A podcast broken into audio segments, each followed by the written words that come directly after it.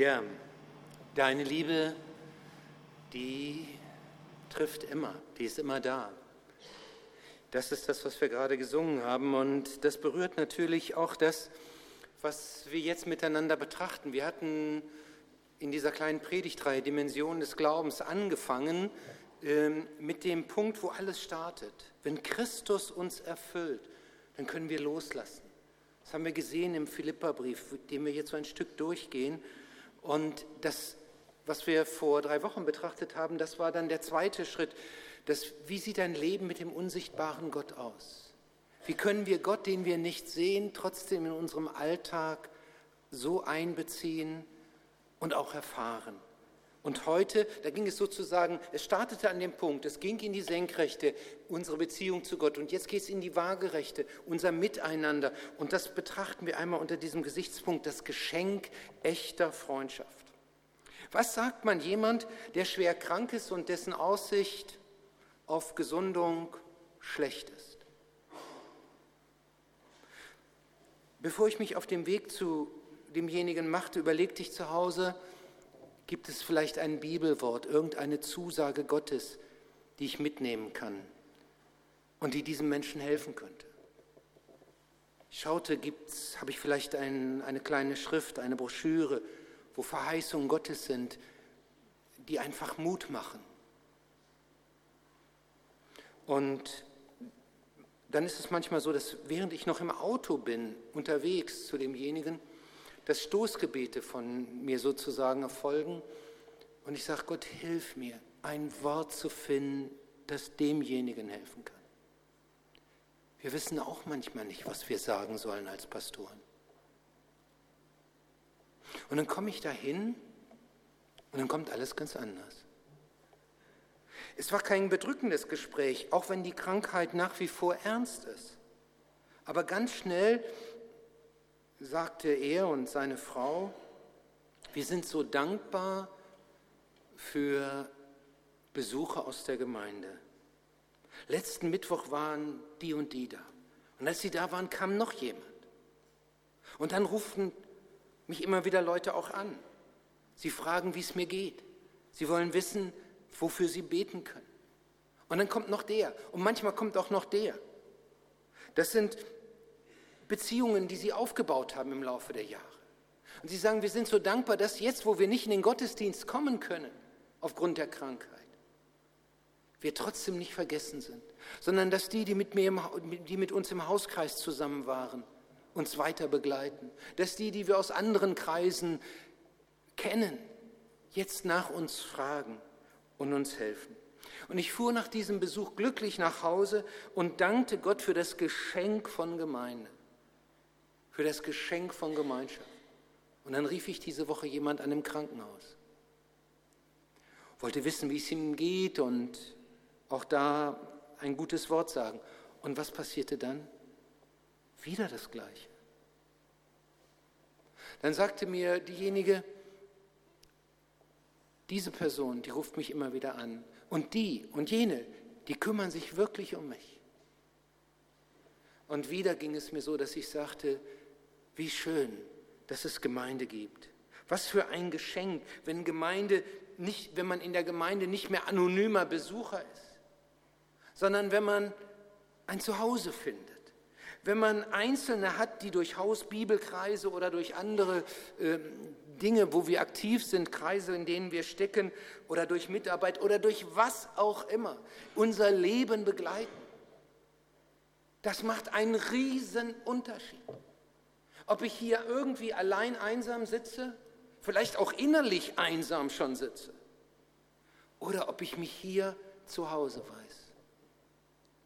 Und das, das macht ein Stück eben auch Gemeinde aus. Es ist egal, ob du einen Babysitter brauchst, weil das jetzt gerade angesagt ist oder weil vielleicht irgendjemand anders krank ist, zu dem du hin musst, oder weil du vielleicht selbst krank bist, oder ob es um die Renovierung deiner Wohnung geht, oder vielleicht um das Ausfüllen irgendeines Behördenformulars, wo man als Normalsterblicher, kannst ja studieren und kannst es nicht verstehen, äh, also äh, davor steht wie die Kuh vom neuen Tor und weiß nicht, was du, wenn da wenigstens einen kennst, der weiß, wie man mit solchen Dingen umgeht. Oder ob es vielleicht wieder auch was ganz anderes ist, ein Rat, den du brauchst im Blick auf deinen Beruf, im Blick auf dein Studium oder deine Bewerbung für irgendwas anderes. Oder vielleicht sehnst du dich auch nur mit jemand einfach nett zusammen zu sein, mit ihm auszutauschen. Genau darum geht es heute, um solche Geschenke echter Freundschaft. Und genau davon schreibt Paulus in seinem Brief an die Philippe. Er schreibt ja aus dem Gefängnis heraus. Aber das, was er dann hier anspricht, das, das berührt echte Freundschaft. Es heißt in Philippa 2, Vers 19 bis 30, ich lese das mal vor. Im Vertrauen auf unseren Herrn Jesus hoffe ich, dass ich Timotheus bald zu euch schicken kann. Könnte er mir doch endlich berichten, wie es euch geht. Denn das würde auch mir neuen Mut geben. Mit niemandem bin ich im Glauben so verbunden wie mit Timotheus. Und kein anderer wird sich so aufrichtig um euch kümmern wie er. Alle anderen beschäftigen sich mit ihren eigenen Angelegenheiten und nicht mit dem, was Jesus Christus will. Aber ihr wisst ja selbst, wie zuverlässig Timotheus ist. Wie ein Kind seinem Vater hilft, so hat er sich eingesetzt und mit mir die rettende Botschaft verkündet. Ich will ihn zu euch schicken, sobald ich weiß, wie es hier mit mir weitergeht.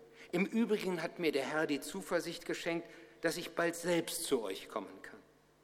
Ich hielt es für notwendig, Epaphroditus zu euch zurückzuschicken. Er hat mir eure Gaben übergebracht und er hat mir beigestanden. Und nun ist er wirklich mir ein Bruder, ein guter Mitarbeiter und Mitkämpfer geworden. Inzwischen aber hat er große Sehnsucht nach euch allen. Es hat ihn sehr beunruhigt, dass ihr von seiner Krankheit erfahren habt. Tatsächlich war er todkrank. Aber Gott hatte Erbarmen mit ihm und auch mit mir. Er wollte mir zusätzliche Trauer ersparen. Jetzt soll Epaphroditus so schnell wie möglich zu euch zurückkehren. Ihr sollt ihn gesund wiedersehen und euch über ihn freuen dann werde auch ich eine Sorge weniger haben. Nehmt ihn voller Freude als euren Bruder auf. Menschen wie ihn sollt ihr achten und ehren. Denn als er die Botschaft von Jesus Christus verkündigte, setzte er sein Leben aufs Spiel. Weil ihr nichts für mich tun konntet, hat er mir an eurer Stelle geholfen und wäre dabei selbst fast gestorben. Soweit dieser Abschnitt. Zwei Personen nennt Paulus hier, die für ihn und die für das Miteinander der Gemeinde in Philippi eine große Bedeutung haben. Zwei Namen, die für das Geschenk echter Freundschaft stehen, Timotheus und Epaphroditus. An ihnen wird deutlich, was es heißt, jemand an seiner Seite zu haben, wo man sagt, jawohl, der steht echt zu mir. Das ist ein echter Freund. Und das wollen wir mal genauer betrachten. Zunächst mal so das, was an allen deutlich wird, eine, eine Eigenschaft. Und dann das, was besonders an Timotheus und das, was besonders an Epaphroditus deutlich wird. Und als erstes wird hier, wenn man auf alle schaut, offenbar, echte Freundschaft bedeutet echtes Interesse aneinander. Echtes Interesse aneinander. Paulus hatte zum Zeitpunkt, als er diesen Brief schrieb, genug mit sich selbst zu tun. Ich weiß nicht, ob du schon mal so richtig auf Grundeis gegangen bist. Vielleicht schwer krank, vielleicht eine Situation, die dich so völlig herausgefordert hat. Dann hast du eigentlich nicht mehr eine große Bandbreite für andere. Dann kann es sein, dass dein Hörvermögen, dein Eingehen auf andere, dass das ganz eng wird, dass das ganz beschränkt wird. Und hier sehen wir, Paulus ist in einer solchen Situation. Er steht in einem Prozess, noch ist er in Untersuchungshaft, aber das Ganze hat sich hinausgezögert. Aber er weiß nicht, wie dieser Prozess ausgehen wird. Es kann sein, man wird ihn zum Tode verurteilen. Und trotzdem, aus dieser Situation heraus, wo er selbst um sein eigenes Leben bangen muss, möchte er so gern wissen, wie es in Philippi, dieser ersten Gemeinde, die er auf dem europäischen Festland gegründet hat, aussieht und schreibt, ich hoffe, dass ich Timotheus bald zu euch schicken kann. Könnte er mir doch endlich berichten, wie es euch geht, denn das würde auch mir neuen Mut geben. Also jemand, der um sein eigenes Leben bangt und so intensiv fragt, wie geht es euch, wie geht es euch, wenn ich das doch hören könnte, könnte er mir doch endlich berichten, wie es euch geht. Das würde sogar mir neuen Mut geben. Das ist Interesse am anderen. Und dann liest man weiter und man merkt, das ist die gleiche Eigenschaft, die auch den Timotheus, diesen anderen Mitarbeiter von Paulus, so kennzeichnet. Da heißt es, er schreibt von ihm, ich kenne keinen, der so aufrichtig wie er um euch besorgt. Man möchte fast fragen, habe ich auch jemand, der so mit mir ist? Ne? der so aufrichtig um mich besorgt ist. Und dann blickt man weiter in, in, diesem Abschnitt und dann kommt man zu Epaphroditus und dann merkt man, auch da ist wieder die gleiche Linie. Da heißt es, er sehnt sich nach euch allen. Im Grunde steht hier, er hält es nicht mehr länger aus, er will zu euch. Das ist echtes Interesse, wenn man dieses Wort Interesse, das ist ein Wort, das kommt aus dem Lateinischen, aus zwei anderen zusammengesetzt. Wenn man das einmal wörtlich nimmt, dann meint es da drin sein, dazwischen sein, richtig bei dem anderen sein. Also nicht nur am Rand so ein bisschen mal fragen, wie geht's dir, hallo, toll, hi und so weiter, sondern es meint im Grunde ich, ich, leide mit, ich empfinde mit, wie es dem anderen geht. Ich freue mich mit, wenn es, wie es dem anderen geht. Ich bin drin, in seinem Leben ein Stück drin. Das können wir nicht die ganze Zeit sein. Aber wenn das so eine Grundlinie ist, dann, dann erleben wir, was echte Freundschaft ist, wenn es auch andere an uns so Anteil nehmen. Paulus ähm, hat ja selbst hier erlebt, wie stärkend es ist, wenn du andere an deiner Seite hast. Paulus hängt seit zwei Jahren in, diesem, in dieser Warteschleife, sogar noch mehr als zwei Jahre.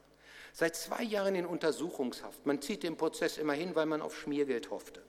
Gab es damals auch. Und äh, nun dann hat er gesagt, weil es in diesem Prozess nicht weitergeht, dann will ich, dass er in Rom weitergeführt wird, dass er weiter verhandelt wird. Und dann kommt, wird er nach Rom gebracht. Aber das Schiff, mit dem er unterwegs ist, das kentert. Mit Mühe und Not kann sich die Mannschaft, kann er sich dann an das Ufer mit retten. Und dann wartet man da ab, bis endlich diese Winterstürme im Mittelmeer abgeklungen sind. Wir erleben ja im Moment, wie, Versuch, wie Menschen versuchen, Tausende versuchen, über das Mittelmeer zu kommen. Und unzählige sterben. Das ist ja ein Drama, das wir, man eigentlich gar nicht sich vorstellen kann, dass im 21. Jahrhundert sowas möglich ist. Und so noch viel in einer viel prekäreren Situation war Paulus unterwegs. Dann wartete er da ab, bis endlich die Stürme vorbei sind. Dann hieß es wieder in ein Schiff rauf, in ein Schiff und dann wieder rauf aufs Mittelmeer. Und dann sind sie nach Rom, Richtung Rom, Richtung Italien muss man besser sagen, eben gefahren. Und da war Neapel der Hafen, wo man vor allen Dingen andockte. Und dann hieß das, 230 Kilometer geht es weiter noch an Land bis Rom. Und dann lässt uns Lukas, der Paulus mit begleitet, in seinem Bericht in der Apostelgeschichte einmal hineinblicken in die Seele des Paulus. Und da schreibt er folgendes. Die Christen in Rom hatten von unserer Ankunft in Puteoli gehört, das ist bei Neapel, und kamen uns bis Dresda Berne, zum Teil sogar bis zum Forum Appii entgegen. Als Paulus sie sah, dankte er Gott und fasste neuen Mut. Dieser glaubensstarke Mann, von dem wir hier dauernd im Neuen Testament lesen und denken, boah, wie der das alles schafft, der war am Ende. Und dann heißt es hier, als er sie sah, da fasste er neuen Mut. 70 Kilometer waren die von Rom ihm entgegengekommen. Du, wenn einer für mich 70 Kilometer Fußweg zurücklegt, nur um mir zu begegnen, um mir deutlich zu machen, ich bin an deiner Seite. Ich glaube, da geht es mir genauso da danke ich Gott und fasse neuen Mut. Aber natürlich fragt man sich, habe ich so, solche Leute an meiner Seite? Habe ich Leute an meiner Seite, die so in einer echten Freundschaft zu mir stehen? Und in der Vorbereitung dieser Predigt habe ich mich gefragt, was sind das eigentlich für Leute in deinem Leben? Luther, wer hat Interesse an deinem Leben? Ich meine nicht an meiner Funktion, sondern ich meine an mir. Und dann habe ich mich hingesetzt und habe einmal geschaut. Und das Interessante war, mir fielen immer mehr Namen ein. Namen, die mich eine Zeit lang begleitet haben. Mein Pate, der fast täglich für mich gebetet hatte, als ich noch gar keine Beziehung zu Jesus Christus gefunden hatte. Die, die mir zugehört haben, als ich als Jugendlicher viele Fragen hatte, die, die mich zum Glauben geführt haben. Andere, die mir geholfen haben, im Glauben erste Schritte zu gehen. Und als ich plötzlich wieder völlig verunsichert war, mir halfen, wieder den Weg zu finden, den Anschluss zu finden. Oder die, als ich als hier blutjunger Student, Theologiestudent in Matthäus auflief, äh, mir geholfen haben, die ersten Schritte hier zu machen. Und mir fielen immer mehr Namen ein. Menschen, von denen ich weiß, sie haben Interesse an mir gezeigt. Sie waren für mein Leben wichtig. Sie, es waren Menschen, die Gott an meine Seite gestellt hat. Und dann dachte ich weiter nach und auf einmal fiel mir all die ein, die hier überhaupt meine Stelle ermöglicht haben. Seit fast 37 Jahren sind manche Leute hier in dieser Gemeinde, die meinen Weg begleiten und durch ihre Spenden, meine Stelle wird ja nicht von der BEK, Bremisch-Evangelischen Kirche, mit äh, hier bezahlt. Es sind Einzelne aus dieser Gemeinde und manche von ihnen 37 Jahre. Und wisst ihr, was ich dann gemacht habe? Gott gedankt. Für Menschen, die Interesse an mir haben. Für Menschen, die so an meiner Seite stehen. Und ich möchte dich einfach mal einladen, jetzt nachzudenken, wer ist eigentlich in deinem Leben, der so Interesse hat? Wer, wer ist es in deinem Leben, wo du sagst, ähm, jawohl, der gehört zu denen. Lass dir doch mal fünf Namen einfallen. Wir haben ja hier euch heute so eine Karte, habe ich jetzt unten vergessen, aber die ist ja auch hier vorne. Ähm, schön, dass es dich gibt. Die hatten wir mal in einer Aktion benutzt, eigentlich für Kinder. Aber der Satz, schön, dass es dich gibt, der gilt nach wie vor, wenn du Freunde hast. Ähm, und lass ruhig einmal jetzt dir ein bisschen Zeit. Ich schweige dann hier und wir hören ein bisschen Musik im Hintergrund, das macht es leichter. Und äh, überleg einmal fünf Namen oder auch mehr, wenn du willst, die für dein Leben wichtig waren. Du sagst, die haben Interesse an mir gehabt. Und die zeigen vielleicht auch jetzt Interesse an mir.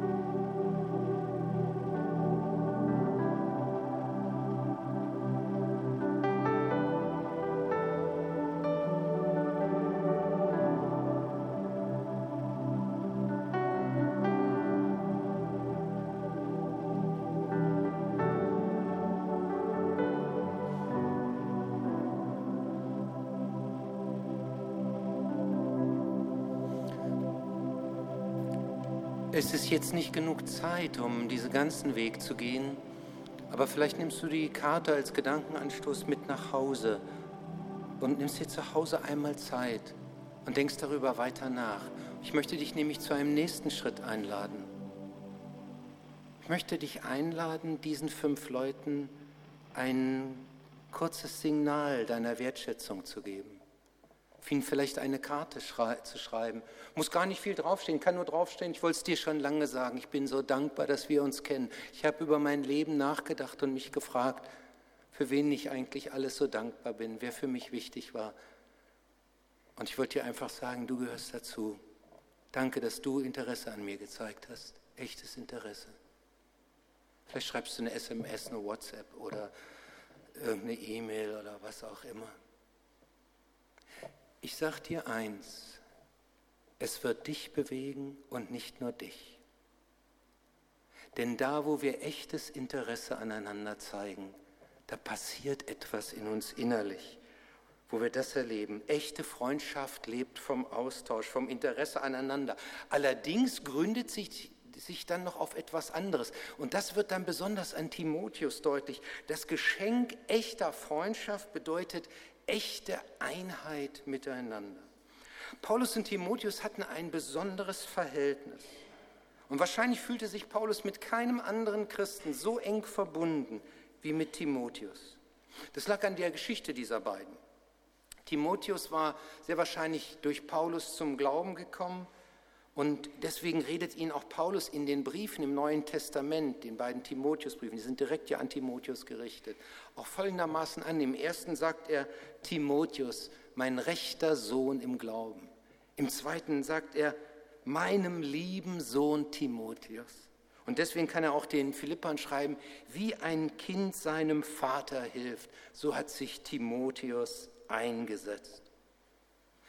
Paulus war bei seiner ersten Missionsreise, die ihn, wir würden jetzt sagen, heute war es die Türkei, die ihn damals durch diesen Bereich führte, äh, in eine Stadt Lystra gekommen. Und aus dieser Stadt Lystra stammte Timotheus. Und wahrscheinlich waren seine, war seine Familie, die Familie von Timotheus, dort zum Glauben gekommen.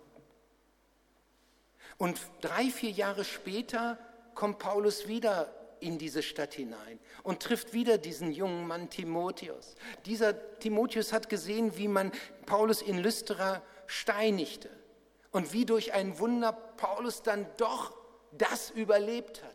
Und jetzt kommt dieser Paulus, dieser große Missionar, vorbei und sagt zu Timotheus, ich möchte gern, dass du mich begleitest in Zukunft. Und dann werden die beiden ein Team, ein unzertrennliches Team. Die ganze Zeit mehr oder weniger sind die zusammen. Und wenn wir in dieses Neue Testament hineinschauen, dann merken wir, Timotheus, das war sozusagen der, der immer wieder bei Paulus war. Das war, die waren ein Herz und eine Seele. Ich habe keinen, der so sehr mit mir übereinstimmt. Den Korinthern konnte er schreiben, keiner treibt, äh, Timotheus treibt das Werk des Herrn wie ich. Der war vielleicht 15, 20 Jahre jünger als Paulus, aber eins hatten sie gemeinsam, die gleiche Ausrichtung auf Christus. Wenn Paulus hier schreibt, ich habe niemanden, der so sehr mit mir übereinstimmt, dann heißt das nicht, dass er nur einen Freund hätte. Nein, die, die Beziehungen von Freundschaft, die waren größer. Aber dieser Timotheus, das war der Engste. Und deswegen ist das auch kein Zufall, als Paulus spürt, dass sein Leben wahrscheinlich nicht mehr lange sein wird, dass er dann Timotheus schreibt, ich bitte dich, Timotheus, komm so schnell wie möglich zu mir. Freundschaften sind unterschiedlich intensiv. Mich mit allen können wir gleich verbunden sein, das ist unmöglich. Aber eins wird hier deutlich. Tiefe geistliche Freundschaft, Freundschaft im Glauben, braucht gemeinsame Ausrichtung auf Christus. Echte Einheit startet in der Einheit in Jesus Christus. Bonhoeffer hat, auf ihn hatte ich ja Bezug genommen bei meiner letzten Predigt, auf sein bekanntestes Werk, Nachfolge, wo er über billige Gnade und über echte Gnade schreibt hat noch ein weiteres sehr bekanntes Buch geschrieben, Gemeinsames Leben, wie Christen miteinander umgehen können. Und da unterscheidet er zwischen einer Gemeinschaft, einer Freundschaft, die vor allen Dingen in Gefühlen beruht, im seelischen Bereich, und einer geistlichen Gemeinschaft. Und er sagt, die geistliche Gemeinschaft beruht in Christus. Er bringt das so auf den Punkt.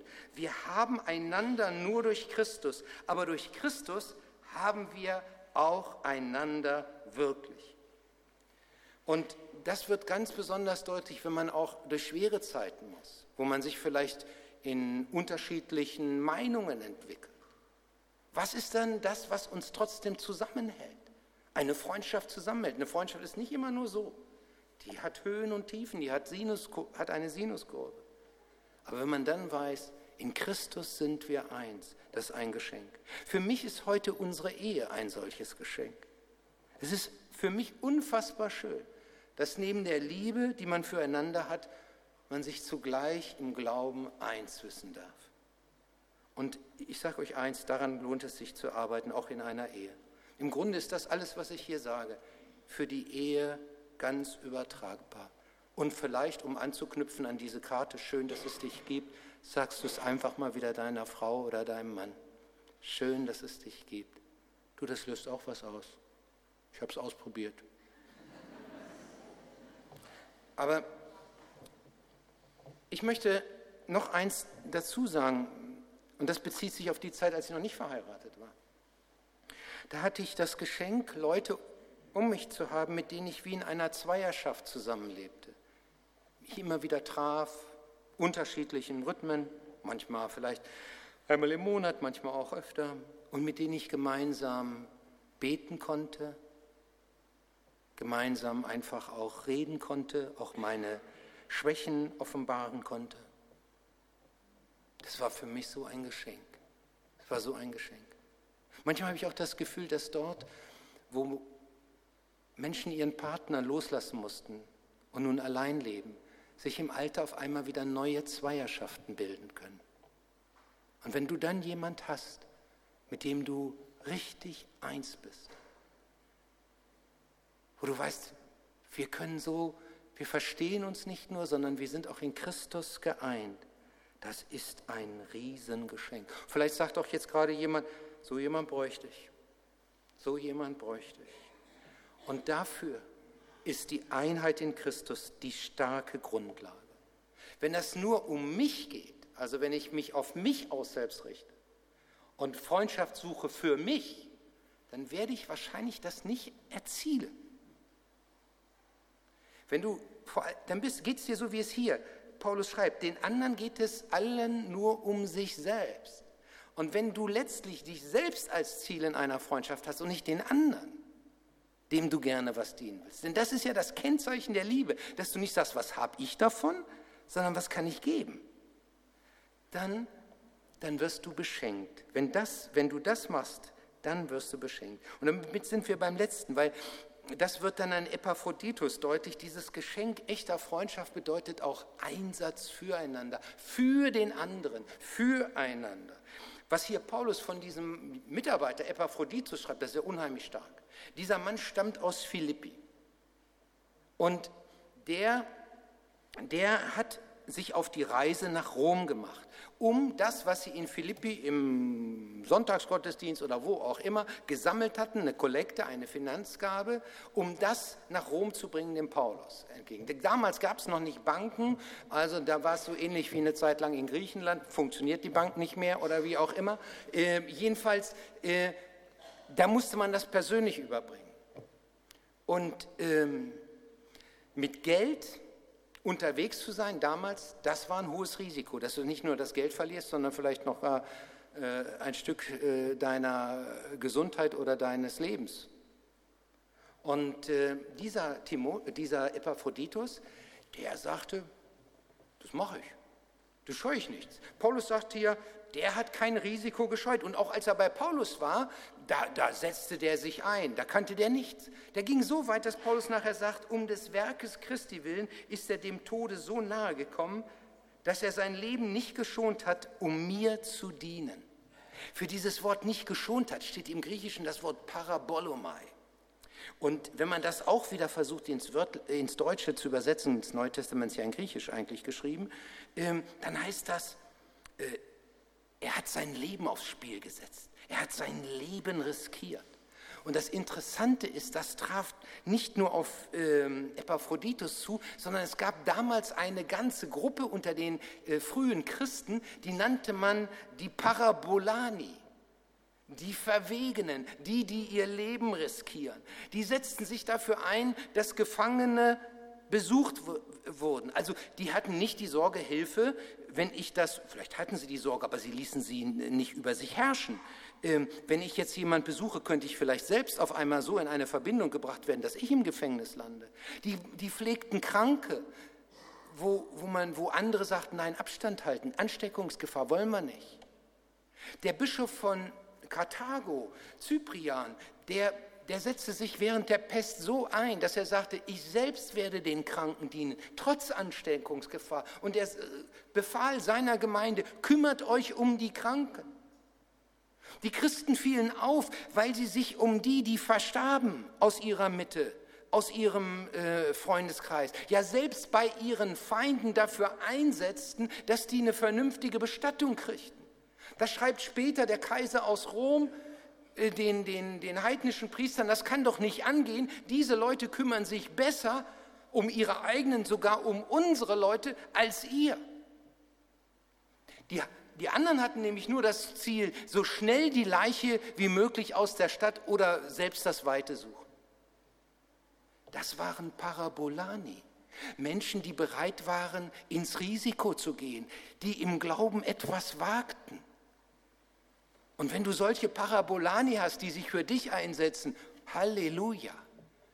Wenn du weißt, da sind jemand, da sind Leute, die setzen sich so für mich ein. Es heißt hier, um des Werkes Christi willen ist er dem Tode so nahe gekommen. Nun muss man aber auch wissen, das ist außergewöhnlich. Ich selbst würde von mir nicht sagen, dass ich das mit Sicherheit so machen würde. Man hofft ja, dass Gott einem die Kraft gibt, wenn es herausfordernd wird. Aber eins gilt in jedem Fall. Eine echte Freundschaft richtet sich auf den anderen aus, ist Einsatz für den anderen.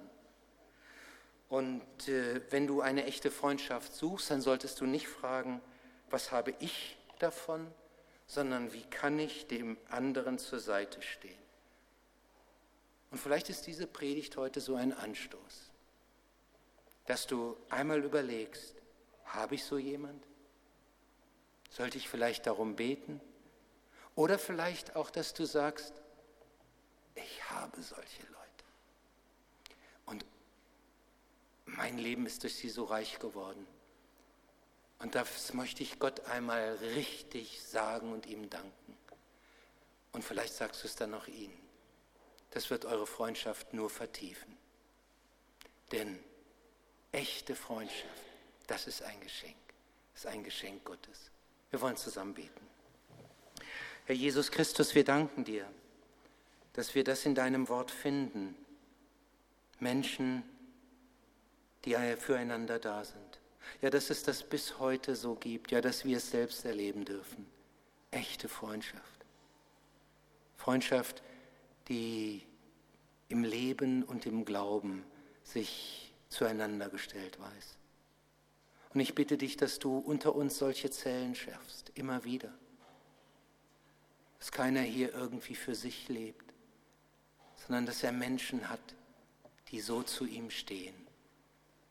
Geschwister, die im Glauben mit ihm zusammen den Weg gehen. Amen.